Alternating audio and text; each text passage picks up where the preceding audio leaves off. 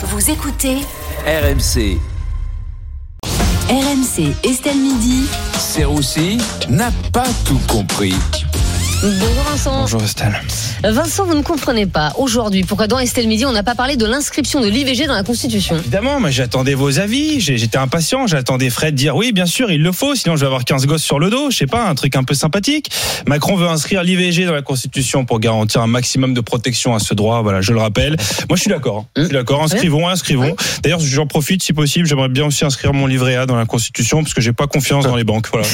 Petite demande que je fais au gouvernement. Bon, en tout cas, il y a déjà plusieurs oppositions hein, à, ce projet, notamment celle de Gérard Larcher, le président du Sénat. Et oui, Gérard Larcher, président du Sénat, a indiqué qu'il était contre euh, l'inscription de l'IVG dans la Constitution. Après, bon, si on peut rassurer mon Gérard, je pense que voilà, aucune femme veut lui faire un enfant, hein, qui s'inquiète surtout pas.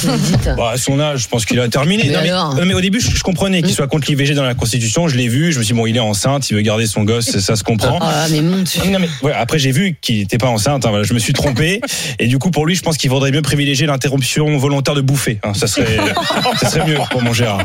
Mais euh, vous, Vincent, vous comprenez cette volonté du gouvernement d'inscrire l'IVG dans la Constitution? Bah, euh, pff, pas vraiment. En fait, ce droit est menacé aux États-Unis, comme vous le savez, et on a peur que ça vienne en France. Alors que ce qui vient des États-Unis vient pas forcément en France. Regardez, les Américains, ils parlent super bien anglais, et c'est jamais arrivé chez nous. Et C'est vrai. Puis C'est quand même bizarre que Macron nous parle d'IVG, Et en même temps, de réarmement démographique. Vous trouvez pas? C'est fou quand même. Il parle de sujets qu'il connaît pas, quoi. Les agriculteurs, les fins de mois difficiles, faire des enfants. Va falloir qu'il arrête au bout d'un moment. Mais c'est vrai que le président veut aussi euh, encourager la, la natalité, ça, on peut le On peut le comprendre. D'ailleurs, euh, je suis disponible hein, pour le réarmement démographique hein, si quelqu'un euh, entend ce message. Mais là encore, ça a créé du débat. Estelle, hein. Sandrine Rousseau, elle a dit que la baisse de natalité était une bonne nouvelle. Et la meuf a trois enfants. Voilà, sympa pour les gosses. hein. Euh, vraiment, beau message.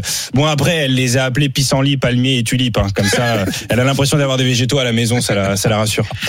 Euh, autre débat dans l'émission, Vincent, faut-il faire payer les rendez-vous médicaux non honorés? Ah oui, là j'ai suivi votre débat. Ben écoutez, moi oui, je pense que oui, hein, on peut faire payer les rendez-vous non honorés en tant que c'est remboursé par la Sécu. Moi, ça me va très bien, hein, aucun problème.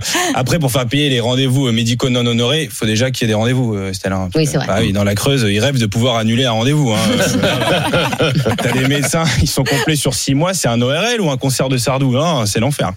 Euh, mais enfin, euh, vous ne pouvez pas euh, quand même pénaliser les médecins comme ça sans sanction. Il faut bien qu'on sanctionne à un moment les patients indélicats. D'accord, Estelle, mais pour annuler un rendez-vous, il faut déjà pouvoir joindre le secrétariat de- du médecin, non Oui. Vous avez déjà essayé d'appeler un hôpital? Bonjour à vous. Votre temps d'attente est d'environ 15 ans.